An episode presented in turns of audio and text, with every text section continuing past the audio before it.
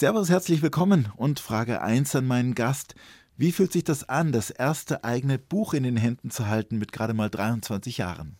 Vielen Dank für die Einladung und äh, sehr gut und sehr surreal gleichzeitig, weil ich es irgendwie kaum glauben kann, dass ich tatsächlich jetzt schon ein Buch verfasst habe. Also ich habe es mir immer gewünscht.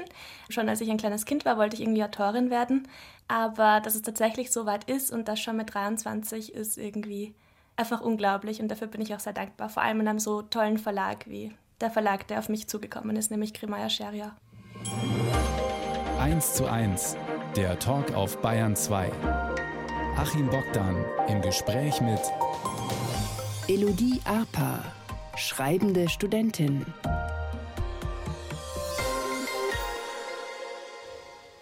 Ja, hallo nach Wien aus München. Herzlich willkommen in unserer Sendung. Vielen Dank für die Einladung. Ich freue mich sehr.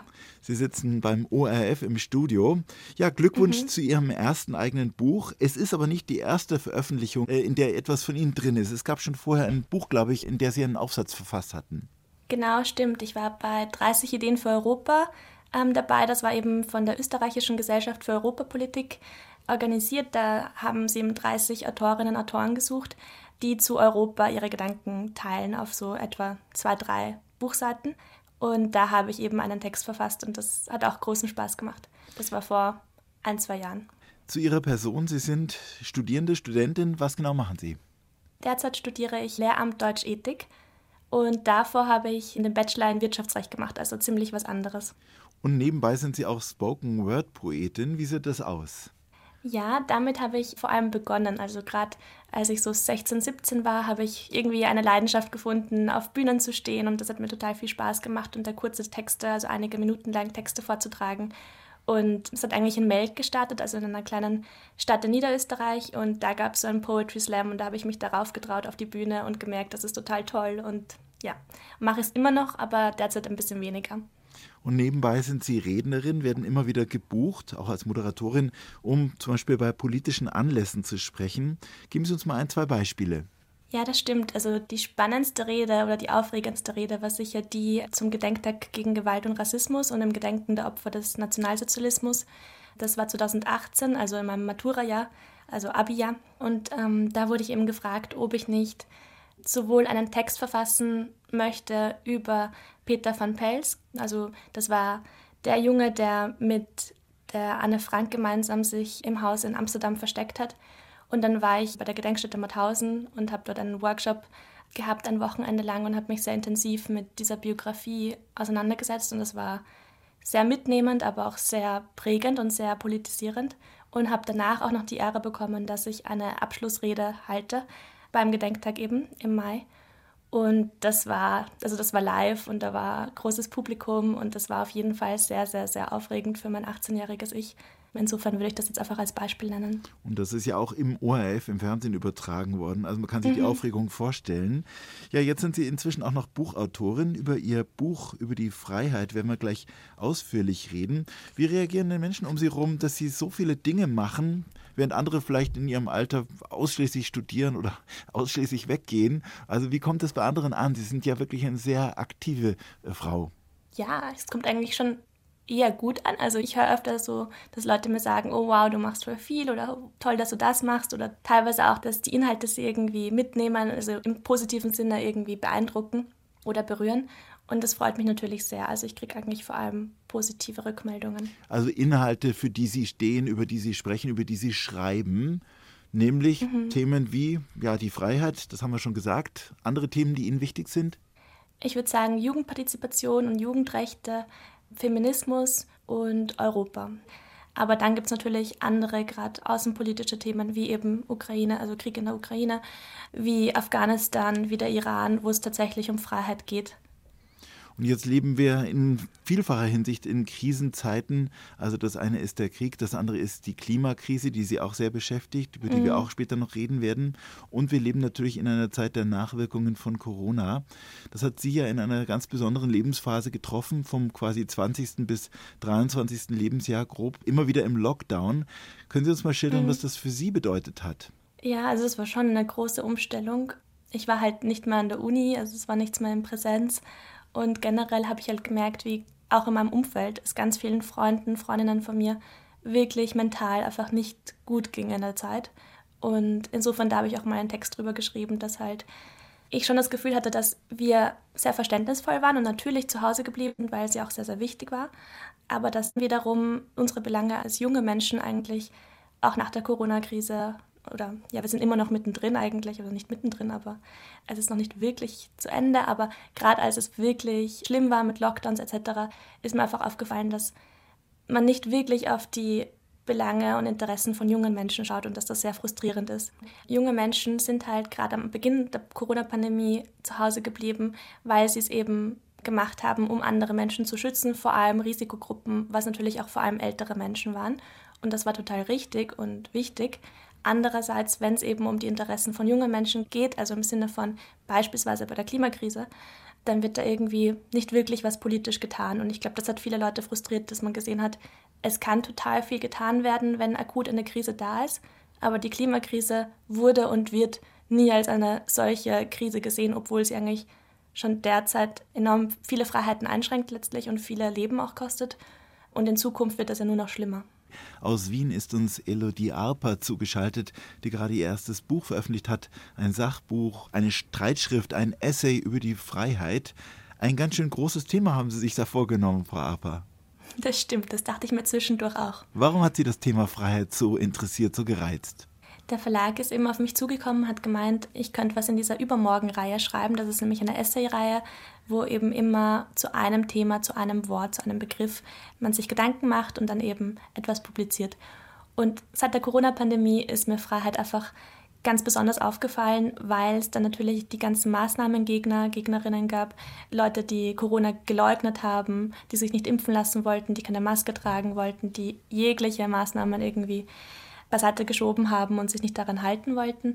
Und diese Menschen haben mir ganz oft argumentiert mit, das ist meine persönliche Entscheidung, das ist meine persönliche Freiheit, ich mache, was ich möchte. Und mir ist aufgefallen, dass halt darauf meistens reagiert wurde mit, hm, aber seid doch einfach solidarisch, also mit einem anderen Wert. Es wurde dann aufgerufen, Solidarität, Miteinander, Rücksichtsnahme. Und ich dachte mir da immer, warum hinterfragt man nicht einfach deren Freiheitsverständnis? Weil das, worüber sie reden, das ist ja gar nicht Freiheit oder wenn dann ein sehr kindisches Freiheitsverständnis. Also Sie rekrutieren dann auf Immanuel Kant, der ja schon sinngemäß sagte, die Freiheit des Einzelnen endet dort, wo die Freiheit des anderen beginnt. Wobei ich vermute, dass das andere Lager, wenn man so will, sich auch auf diesen Satz bezieht. Die Freiheit mhm. ist gewissermaßen auch dehnbar. Natürlich. Und dieser Satz ist generell ganz schwierig, weil natürlich eigentlich jede Entscheidung von uns dann doch irgendwo irgendwelche anderen Menschen in ihrer Freiheit einschränkt, wenn man nur global und weit genug denkt. Aber was mir eben wichtig ist, mir ist eben aufgefallen, dass einerseits jede Partei sich auf die Freiheit beruft und auch in der Werbung werden wir dauernd mit diesem Wort konfrontiert, aber dass dann doch vor allem neoliberale, konservative und rechte Parteien diesen Freiheitsbegriff für sich in Anspruch nehmen. Das merkt man eh allein am Parteinamen teilweise. Also in Deutschland eben die FDP hat die Freiheit im Namen. In Österreich ist es die FPÖ, die mit der AfD vergleichbar ist. Und da finde ich eben, dass leider in Diskussionen, also gerade medial, oft, wenn von der Seite, also von dieser rechten neoliberalen Seite, Argumente eingebracht werden in die Diskussion und es dann eben um Freiheit einfach geht, dass es nicht weiter hinterfragt wird, dass Freiheit sozusagen als Totschlagargument dient. Und die Gegenpositionen müssen sich dann dauernd rechtfertigen, während diejenigen, die sich auf die Freiheit berufen, einfach mal da sitzen können und niemand schaut da genauer hin. Und das hat mich ja, verwundert und gestört und deswegen habe ich darüber geschrieben. Nehmen wir mal ein Beispiel. Die Diskussion in Deutschland, die Sie vielleicht auch nachvollziehen können aus der Ferne, ums Tempolimit. Was nicht durchsetzbar ist in Deutschland, Tempolimit auf der Autobahn wurde noch nie von einer Partei durchgesetzt. Die Diskussionen mhm. gehen immer wieder und es das heißt dann, es muss doch die Freiheit geben, so schnell zu fahren, wie man will. Man kann ja auch langsam fahren. Wie wirkt diese Debatte auf Sie? Ja, ich denke halt, dass das Freiheitsverständnis, das man da verwendet, eben ein sehr ja, also dieses Freiheitsverständnis im Sinne von ich mache, was ich möchte, egal was das andere Menschen kostet. Und das ist meine Freiheit. Das ist natürlich eine Art, Freiheit zu verstehen. Ich würde da einfach einwenden, dass die Klimakrise an sich ja eine enorme Freiheitseinschränkung ist. Und zwar nicht abstrakt und in der Zukunft, sondern bereits jetzt. Also wenn man auf die Flutkatastrophe zurückblickt, hat das ja enorm viele Menschen ihr Leben gekostet. Wenn man auf die Zahl der Hitzetote schaut, die übersteigt mittlerweile die Zahl der Verkehrstoten. Also die Klimakrise ist derzeit bereits eine Bedrohung und auch eine Bedrohung für unsere Freiheit und in Zukunft wird das nur noch schlimmer ausschauen. Insofern könnte man auch sagen, das Tempolimit ist neben ganz vielen anderen Maßnahmen eine Maßnahme zur Eindämmung der Klimakrise und insofern vielleicht freiheitseinschränkend für einige, aber eigentlich auch freiheitsermöglichend für uns alle, wenn wir ein bisschen weiterdenken. Und deswegen würde ich schon die Frage in den Raum stellen, warum wir eigentlich das Schnellfahren so mit Freiheit verbinden und Klimamaßnahmen überhaupt nicht mit Freiheit, sondern eben mit Freiheitseinschränkungen. Weil beides ist einerseits freiheitsermöglichend, andererseits, andererseits freiheitseinschränkend. Die Frage ist nur für wen und für wie viele. In Ihrem Buch schreiben Sie auch, dass Freiheit oft ein Euphemismus, also eine Art sprachliche Schönfärbung für Egoismus ist. Können Sie uns auch dafür mal ein Beispiel geben? Also das Tempolimit wäre eben ein Beispiel im Sinne von, ich fahre so schnell ich möchte, egal ob das Unfälle mit sich bringt, egal ob das die Klimakrise anheizt. Oder auch Kurzstreckenflüge im Sinne von noch im gleichen Land, vielleicht auch noch nur ein paar Städte entfernt, kann man ja teilweise auch fliegen. Also in, in Österreich kann man von Graz nach Wien fliegen zum Beispiel, das ist keine große Strecke. Solche Kurzstreckenflüge, gerade wenn man eben häufig hin und her fliegt, das ist vielleicht bequem für einen selbst, wenn man da irgendwie ein bisschen früher irgendwo ankommt, aber letztlich ist es halt bedenklich und das ist durchaus was, wo man über ein Verbot nachdenken kann. Das ist nämlich auch das, was ich in dem Buch anspreche wir verbinden halt Verbote ganz oft mit einer Einschränkung von Freiheit und natürlich sind Verbote auch freiheitseinschränkend, aber sie sind auch in ganz vielerlei Hinsicht freiheitsermöglichend. Allein wenn wir da zurückblicken auf historische Gegebenheiten, beispielsweise arbeitsrechtliche Verbote. Wir müssen heute nicht mehr 14 Stunden am Tag arbeiten, wie das vielleicht früher der Fall war, zur Zeit der Industrialisierung. Oder aber auch sowas wie die ganzen Regelungen im Straßenverkehr. Da haben wir ganz viele Verbote, die einfach total wichtig sind und die wir auch alle hinnehmen, ohne dass wir da jetzt irgendwie eine große Freiheitseinschränkung vermuten.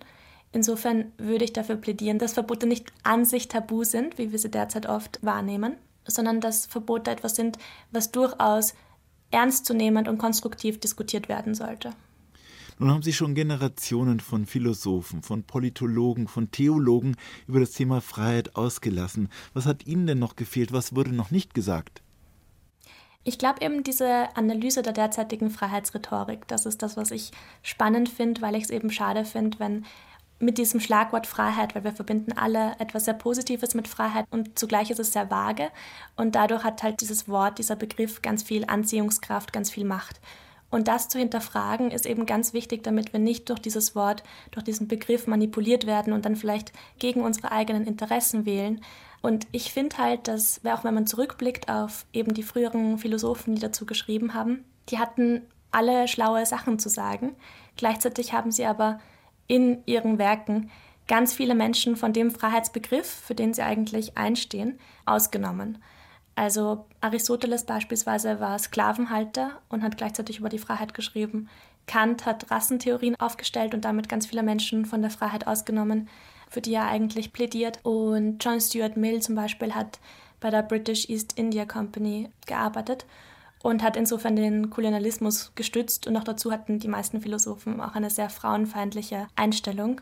Das zeigt halt, dass natürlich Freiheit und Freiheitsrhetorik etwas ist, was halt mit dem Zeitgeist mitgeht und ich glaube, es ist wichtig, dass wir auch unseren derzeitigen Freiheitsdiskurs eben genauer betrachten und durchaus auch kritisieren, weil wir auch derzeit viele blinde Flecken haben und ganz viele Menschen von der Freiheit ausnehmen, ohne dass wir es merken. Erzählen Sie uns noch ein bisschen von der Entstehung dieses Buches, von der Arbeit an dem Buch. Hinten sind alleine zwölf Seiten Quellen und Anmerkungen. Man merkt, Sie haben sehr viel gelesen, studiert zum Thema. Wie ging es Ihnen beim Schreiben dieses Buches? Eigentlich recht gut. Ich habe in kurzer Zeit eigentlich das Buch geschrieben, aber lange davor recherchiert und geplant. Das ist generell so meine Herangehensweise. Also ich habe bestimmt ein halbes Jahr viel recherchiert und viel geplant und hatte dann schon einen sehr klaren Aufbau von wie ich das Buch ja, aufbauen möchte und habe dann letztlich in den Sommerferien geschrieben. Also ich habe meine Bachelorarbeit abgegeben im August und zeitgleich habe ich geschrieben und ich habe dann eigentlich von Juli bis Ende September, Anfang Oktober das Manuskript geschrieben und andererseits fertig gehabt dann auch und abgegeben. Und dann gab es natürlich auch noch ein paar Überarbeitungen, aber letztlich bin ich sehr dankbar, dass ich da sehr viel Vorarbeit hineingesteckt habe und dadurch ging das mit dem Schreiben eigentlich recht einfach. Und bei einem renommierten österreichischen Verlag untergekommen, vielfach preisgekrönt. Was wünschen Sie sich mhm. idealerweise, wie dieses Buch aufgenommen wird? Was wünschen Sie sich für eine Debatte? Ja, ich würde mir wirklich wünschen, dass eben eine Debatte daraus entsteht. Politisch, aber auch von den Medienschaffenden, dass da nochmal nachgebohrt wird, wenn jemand sich hinsetzt und einfach sagt, auf eine Frage, Freiheit, und das ist die Antwort, irgendwas mit Freiheit, dass dann nochmal nachgebohrt wird, was wird da eigentlich gesagt, was wird da eigentlich aber auch gemeint, wenn von Freiheit die Rede ist. Und ich würde mir von den progressiven Parteien wünschen, dass sie diesen Begriff Freiheit auch wieder mehr für sich in Anspruch nehmen. Weil aus meiner Sicht Freiheit tatsächlich ganz viel mit Gerechtigkeit zu tun hat, ganz viel mit Feminismus, ganz viel eben auch mit Klimamaßnahmen. Und ich finde es sehr schade, dass dieser Freiheitsbegriff so den neoliberalen, konservativen rechten Parteien überlassen wird, ist, glaube ich, einfach schade und sollte mehr insgesamt im Diskurs sein. Zu Gast bei Achim Bogdan. Elodie Arpa. Was ist Freiheit? Diese Frage stellt die junge Österreicherin in ihrem gerade frisch erschienenen Buch über Freiheit. Und jetzt wollen wir mal über ihre Vorgeschichte reden. Sie sind geboren nicht in Wien, sondern in Brüssel. Wie kam denn das? Ja, meine Eltern haben sich in Brüssel kennengelernt, weil sie eben beide beruflich dort waren. Und nach ein paar Monaten, ich glaube einem halben Jahr, bin ich dann nach Mödling, also das ist in der Nähe von Wien, in eine Vorstadt gekommen und bin dort eigentlich aufgewachsen. Das heißt, zu Brüssel haben Sie eigentlich keinen weiteren Kontakt. Es schaut nur schön aus im Pass. Genau, mehr oder weniger. Ich war dann eigentlich erst vor kurzem wirklich wieder in Brüssel. Zu Frankreich habe ich schon mehr Bezug, weil meine Mama ist Französin. Insofern waren wir regelmäßig in Frankreich. Aber in Belgien und auch in Brüssel war ich eigentlich erst dreimal und erst in den letzten paar Jahren. Aber es ist eine total tolle Stadt und es hat mir auf Anhieb sehr gefallen, aber Erinnerungen oder so habe ich natürlich keine. Wie kam es denn zu Ihrem Vornamen Elodie? Elodie Arpa, das könnte mhm. ja auch ein Musikinstrument sein oder ein Bandname. ähm, danke. Ja, nein, Elodie ist ein französischer Name und in Frankreich eigentlich recht bekannt. Also gibt recht viele Elodies. Genau, und meine Eltern haben, glaube ich, nach einem französischen Namen gesucht, den man halbwegs gut aussprechen kann, ohne dass man eine Erklärung dazu braucht. Also mit nicht zu vielen Accent und all diesen Sachen. Insofern sind sie dann auf Elodie gekommen. Jetzt haben Sie gesagt, Ihre Eltern waren zu dem Zeitpunkt beruflich in Brüssel. Was haben die gemacht? Was machen die? Genau, also mein Vater arbeitet in der Nationalbank und war dann eben wegen der Euro-Einführung in Brüssel einige Jahre. Und meine Mutter ist Übersetzerin und hat dann in einer internationalen Organisation damals dort gearbeitet. Und welche Erinnerungen haben Sie jetzt an die Berufe der Eltern? Sind Sie auch mit zur Arbeit gegangen? Mm, nicht wirklich. Ich war einmal, glaube ich, mit in der Nationalbank. Da gab es, glaube ich, einmal so ein Daughter's Day oder so, wo Mädchen irgendwie mit, ich weiß nicht genau, was das war, aber ich glaube, man wollte irgendwie Berufe in der Finanzbranche oder so geschmackig machen für Mädchen. Ist aber nicht angekommen bei Ihnen, dabei. hat nicht funktioniert. Mm, nicht sehr, ja, nein. hat wirklich nicht funktioniert, nein. Nun sind Sie gerade noch im 20. Jahrhundert geboren, 1999, aber eigentlich mhm. natürlich ein Kind des 21. Jahrhunderts. Wären Sie denn gerne noch früher geboren? Hätten Sie vielleicht gerne mal eine andere Zeit noch erlebt? keine Ahnung, die 68er, die Punkzeit oder die 80er mit Falco in Wien? Ja und nein. Also ja für kurze Zeit, wenn ich sozusagen nur einen Monat oder so oder ein Jahr in eine andere Zeit zurückreisen könnte, dann würde ich das auf jeden Fall tun.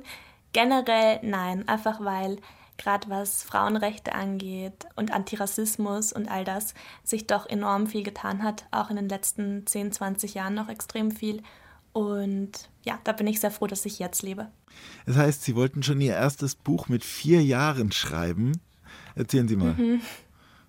Ja, also das war kein wirkliches Buch, aber ich war eben bei meinen Großeltern und da haben wir dann so ein Buch gemeinsam gebastelt. Ich glaube, es ging um Feen und magische Tiere, weil ich war ein, also ich bin immer noch ein großer Tierliebhaber, aber damals war ich wirklich, also total tierfanat und habe irgendwie eine Geschichte mir ausgedacht und dann habe ich meine Großmutter dazu gebracht, dass sie den Einband bastelt aus einem alten Karton und meine Großmutter hat dann auch die Illustrationen gemacht und mein Großvater hat aufgeschrieben, was ich diktiert habe und ich glaube, ich war da recht streng, dass da auch alles passt und letztlich ist dann ein kleines Buch mit fünf Seiten oder so herausgekommen, aber es hat eben mehrere Wochen gedauert und es steht auch deswegen in meiner Danksagung, weil das irgendwie schon so eine Live-Lesson war im Sinne von, Buchschreiben ist zwar was, was man vor allem alleine vom Computer macht, aber es ist dann doch ein gemeinsamer Kraftakt vom Verlag, von den Menschen um mich herum, die mich unterstützen. Und ja, das habe ich damals definitiv gelernt. Also was würden Sie sagen, war Ihr Traumberuf als Kind? Autorin, Journalistin oder was ganz anderes? Autorin war auf jeden Fall immer dabei. Also ich wollte echt immer gern Bücher schreiben oder zumindest ein Buch geschrieben haben. Als ich wirklich klein war, also gerade im Kindergarten und Volksschule, wollte ich Tierärztin werden, weil ich eben Tiere so geliebt habe. Und später dann eh Lehrerin, genau. Und für so Wirtschaftsrecht habe ich mich recht spät entschieden, also erst so mit 17, 18 und dachte da, ich würde dann vielleicht gerne in die Diplomatie oder so. Aber das hat sich dann herausgestellt, dass es eigentlich gar nicht so ist, wie ich es mir dachte, wie ich es mir vorgestellt habe. Insofern bin ich jetzt irgendwie wieder zu dem Lehrerberuf zurückgekommen. Und wer waren so Ihre Idole, Ihre Kindheitsheldinnen, Helden in oder auch in der Jugend, in Musik, Politik, Literatur? Gab es irgendjemanden, eine Frau, einen Mann, der Sie begeistert hat? Ja, definitiv. Also Emma Watson, die war eben bei Harry Potter dabei und hat dort Hermione Granger gespielt. Die war auf jeden Fall für mich in der Kindheit ein total großer, ja, ein großer Star. Vor allem, als sie dann ich glaube, das war 2014, vor der UNO eine Rede gehalten hat zum Thema Feminismus. Und das war für mich auf jeden Fall ein sehr wichtiger Moment. Da war ich eben 14 Jahre alt und das war sehr politisierend, weil ich mir dachte, stimmt, eigentlich hatte ich auch immer voll Angst vor diesem Wort Feminismus und würde mich nicht als Feministin sehen damals. Und dachte mir dann so, sie hat total recht, eigentlich sollte man viel stärker politisch auftreten. Sie hatten Bedenken, was den Feminismus angeht. Welche Bedenken denn? Ich glaube, wie viele Menschen. Also ich bin dann doch irgendwie eben in einer Vorstadt, ein bisschen in einem konservativen Umfeld aufgewachsen. Und da ist Feminismus erstmal kein gutes Wort gewesen 2014. Das war eher so vielleicht ein Schimpfwort sogar. Also parallel zu diesem erwachenden politischen Denken bei Ihnen ist auch die Liebe zur Literatur entstanden, auch zum selber Schreiben. Sie haben uns zu Beginn der Sendung schon erzählt, Sie haben an einem Poetry Slam teilgenommen in Meld mit 17, der offensichtlich viel verändert hat. Erzählen Sie mal, was da passiert ist. Ja, das war eigentlich der Poetry Slam, wo mich dann eine Frau entdeckt hat, mehr oder weniger, die dann gefragt hat, ja, möchte ich nicht in St. Pölten, das ist die Landeshauptstadt von Niederösterreich, möchte ich nicht dort irgendwie aus einem Text vorlesen? Und da war ich natürlich voll begeistert, habe gesagt, gerne. Und dann hat mich dort ein Herr vom Parlament, vom österreichischen Parlament getroffen und der hat mich dann eben zu dieser Rede, zu diesem Gedenktag eingeladen, von dem ich vorhin schon gesprochen habe. Gedenktag gegen Gewalt und Rassismus. Und das war natürlich irgendwie so der Start von meinem politischen Tätigsein eigentlich. Und ich finde, das verdeutlicht auch sehr gut, wie schneeballeffektartig das Ganze auf mich zugekommen ist. Also ich habe nie wirklich mir gedacht, ich schreibe jetzt ein Buch oder ich stelle mich jetzt in die Öffentlichkeit. Es war eher so, dass mich Sachen immer thematisch berührt haben, ich mich dazu geäußert habe und dann eine Sache zur nächsten gekommen ist und ich plötzlich diese tollen Möglichkeiten bekommen habe. Also auch mehr Mut zum Zufall. Ja, schon. Ihr, wir, zusammen. Generationen im Dialog auf Bayern 2. Und das Ganze heute mit meinem Gast Elodie Arpa aus Wien, 23 Jahre jung, Studentin, Rednerin, Buchautorin und ein politischer Mensch. Wie wichtig ist Ihnen das, der Dialog der Generationen? Ist sehr wichtig. Ich glaube, ohne dem kommen wir nicht wirklich weit, gerade bei den großen Krisen, in denen wir uns befinden und die uns auch noch bevorstehen werden. Also was sind Ihre Beobachtungen? Wie klappt das Ganze? Sie haben ja vorher auch kritisiert, dass im Fall von Corona viel Rücksicht von den Jungen genommen wurde, viele Einbußen in Kauf genommen wurden und dass Sie sich wünschen würden, im Gegenzug würde das auch passieren, dass Ältere auch strenger sind in den Klimamaßnahmen, um eben die Zukunft der Jungen zu gewährleisten. Ja, ich würde sagen, gerade mit der politischen Erfahrung, die ich habe, ich wurde eben recht oft eingeladen bei österreichischen Politikern, die irgendwie im Bundesrat oder im Parlament irgendwie Veranstaltungen hatten, wo sie irgendwie junge Menschen eben eingeladen haben, um in den Dialog zu treten da war ich eben oft Teil davon und da ist mir aufgefallen, dass es leider ganz oft einfach nur eine PR-Sache ist. Also dass man das tut, damit man am Schluss ein gutes Bild hat, wo irgendwie junge Menschen auch drauf sind und dann damit prahlen kann, dass man eben mit jungen Menschen im Gespräch ist oder mit jungen Menschen im Dialog ist. Und dahinter steht meistens inhaltlich dann nicht mehr viel. Also ich hatte das Gefühl, dass gerade bei diesen Veranstaltungen eigentlich nicht einmal zugehört wird, was junge Menschen fordern oder wollen oder worüber sie sich Sorgen machen und bin dementsprechend recht desillusioniert von dem Ganzen, was ich sehr, sehr schade finde. Deswegen gerade auf einer politischen Ebene muss ich sagen, finde ich, dass die Interessen junger Menschen wirklich nicht genug einbezogen werden oder wenn, dann nur als PR-Gag und nicht wirklich inhaltlich. Und woran liegt das Ihrer Meinung nach? Liegt das daran, dass die Parlamente zu alt sind? Ja, einerseits Bestimmt auch deswegen, ich schreibe gerade an einem Text übers neue Parlament in Österreich, das wurde nämlich gerade neu renoviert. Und da ist tatsächlich das durchschnittliche Alter, glaube ich, 50, 52 Jahre. Und es gibt deutlich mehr Männer, die Peter heißen, als es unter 30-Jährige im Parlament gibt da merkt man eh, da passen irgendwie die Verhältnisse gar nicht zusammen und Repräsentation ist sicher ein Punkt. Ich glaube, es ist aber auch einfach das Wahlrecht. Also in Österreich darf man ab 16 wählen, in Deutschland glaube ich ab 18. Dann gibt es natürlich viel weniger Menschen unter 30, die wählen dürfen als ältere Menschen, gerade auch weil demografisch einfach wir als Gesellschaft so aufgestellt sind. Und wenn Parteien letztlich nicht von jungen Wählerstimmen ähm, abhängig sind, dann können junge Menschen ihnen natürlich auch inhaltlich egal sein weil es dann tatsächlich eher um die älteren Wähler geht, Wählerinnen und Wähler, die man bei der Stange halten will. Mhm. Ja, leider. Sie waren 2018, das haben wir vorher schon mal kurz erwähnt, Abschlussrednerin eines Gedenktags gegen Gewalt und Rassismus in Gedenken an die Opfer des Nationalsozialismus und haben erzählt, Sie sind dafür eigentlich entdeckt worden bei einem Poetry Slam in St. Pölten. Erzählen mhm. Sie mal, was Sie dann da tatsächlich gemacht haben. Sie haben schon erwähnt, der Inhalt Ihrer Rede, aber ich versuche mir vorzustellen, wie Sie damit umgegangen sind, so eine große Rede vor sich zu haben. Ja, das mit der Rede war tatsächlich etwas sehr Spontanes. Also eigentlich wurde ich ausgewählt, um einen Text zu schreiben zu Peter van Pels. Und das habe ich auch getan und habe den auch vorgetragen. Und dafür hatte ich einige Monate Zeit. Die Abschlussrede, das war dann tatsächlich etwas sehr Spontanes. Ich weiß nicht, ob das Vielleicht ist jemand ausgefallen. Ich habe keine Ahnung, wie es wirklich dazu gekommen ist, aber ich wurde eben ins Palais Epstein, glaube ich, eingeladen. Das ist direkt neben dem Parlament auf einen Termin und da hieß es, ja, könntest du bis heute, also war am Vormittag, könntest du bis heute Nachmittag uns Bescheid geben, ob du für in ein paar Tagen eine Rede schreiben kannst zu dem und dem Thema. Es war die Abschlussrede, du hast drei Minuten Zeit. Schaffst du das oder nicht? Bitte gib uns in drei Stunden Bescheid oder so. So in der Art war das. Und ich war natürlich total aufgeregt und irgendwie überwältigt von einerseits, dass mir das anvertraut wird, andererseits auch vom Zeitdruck und bin tatsächlich nach diesem Gespräch rausgegangen aus dem Gebäude, um die Ecke gegangen, habe mich an diese Wand von diesem Gebäude angelehnt, habe mein Handy aufgemacht, die Notiz-App aufgemacht und habe in einem durch die Rede geschrieben, die ich dann tatsächlich auch vorgetragen habe. Und das war irgendwie innerhalb von nicht einmal einer halben Stunde, vielleicht 20 Minuten. Und aus irgendeinem Grund dieser Zeitdruck und dieser, wahrscheinlich das Adrenalin in dem Moment, hat tatsächlich dazu geführt, dass ich aus meiner Sicht eine recht gute Rede geschrieben habe, die ich auch noch immer sehr gut finde. Also ja, war eine sehr komische Situation. Und was war der Inhalt dieser Rede? Es ging eigentlich ums Vergessen und natürlich nicht vergessen wollen und andererseits um die Unterschiede und die Gemeinsamkeiten, die wir als Menschen haben, dass man sich halt generell mehr auf die Unterschiede leider fokussiert als auf die Gemeinsamkeiten und letztlich, wenn man sich einfach die Biografien von den beispielsweise jetzt jüdischen Menschen, die da umgekommen sind im Zweiten Weltkrieg, die ermordet wurden, genauer ansieht, dann ist es einfach heftig, weil man da ganz viele Parallelen zum eigenen Leben findet und man irgendwie sich denkt, das ist total schlimm, was da passiert ist und hätten die Leute einfach mehr Empathie gehabt und mehr auf die Gemeinsamkeiten geschaut, anstatt auf diese paar wenigen unwichtigen Unterschiede, dann wäre es vielleicht nicht so weit gekommen. Also ein Appell natürlich auch an die Menschenwürde, an die Toleranz. Wie kam diese Rede an?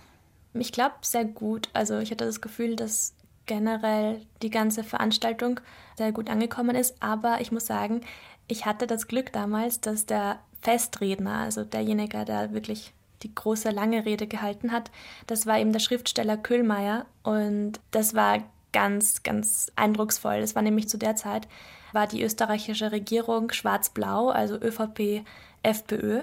Die FPÖ, die hat eben die Freiheit im Namen, aber ist wie gesagt mit der AfD zu vergleichen, also wirklich eine rechtspopulistische Partei. Und damals hat eben dieser Schriftsteller in seiner Rede das Ganze eigentlich angeklagt, die Regierung kritisiert.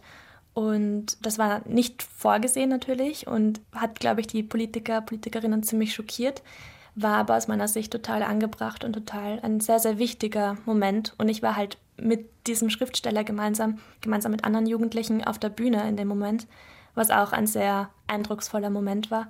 Und ja, meine Rede, meine Abschlussrede ist eben nach dem Ganzen gekommen.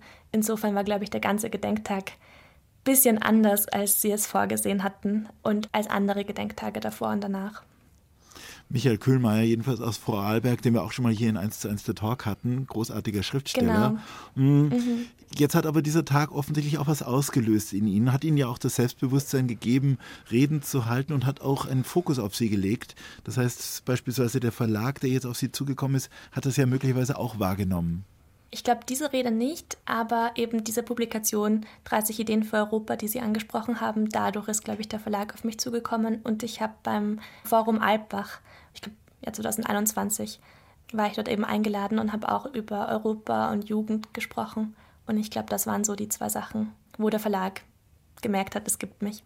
Und Europa ist ja jetzt nicht gerade das Thema, mit dem man normalerweise gut punkten kann. Es für viele Leute ist es ein rotes Tuch, andere sind gelangweilt. Warum liegt Ihnen Europa so am Herzen? Abgesehen davon, dass Sie in Brüssel geboren sind.